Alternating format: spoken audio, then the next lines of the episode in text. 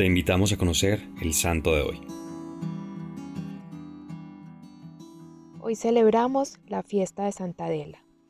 Nace en el año 931 en la península itálica, hija del rey Rodolfo II de Borgoña, quien murió cuando ella tenía seis años. Fue prometida en matrimonio a la edad de dos años como parte de un tratado entre Rodolfo y Hugo de Provincia.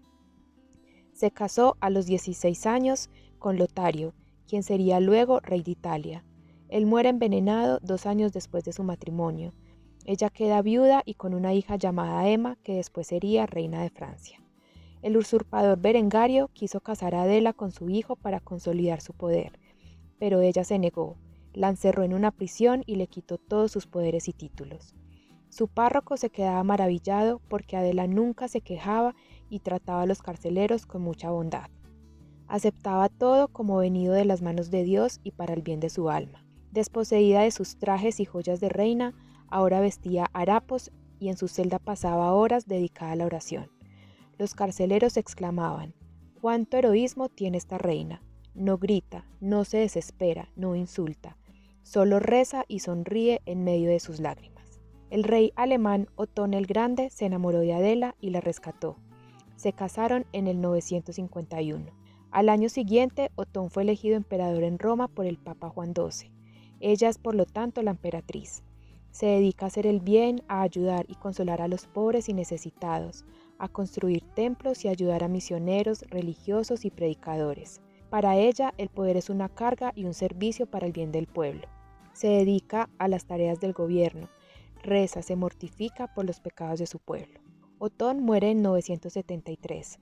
Adela queda con su hijastro Otón II, de quien recibió maltratos, influenciado por Teofana, su esposa, quien era una mujer muy dominante.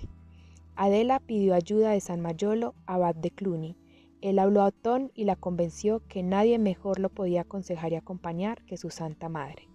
El emperador llamó otra vez a Adela, le pidió perdón y la recibió de nuevo en el Palacio Imperial. Otón II muere en 983 durante una guerra. Teofana tomó la autoridad y trató duramente a Adela. Ella decía, solo la religión puede encontrar consuelo para tantas pérdidas y desventuras. Encontraba fuerzas y paz en la oración.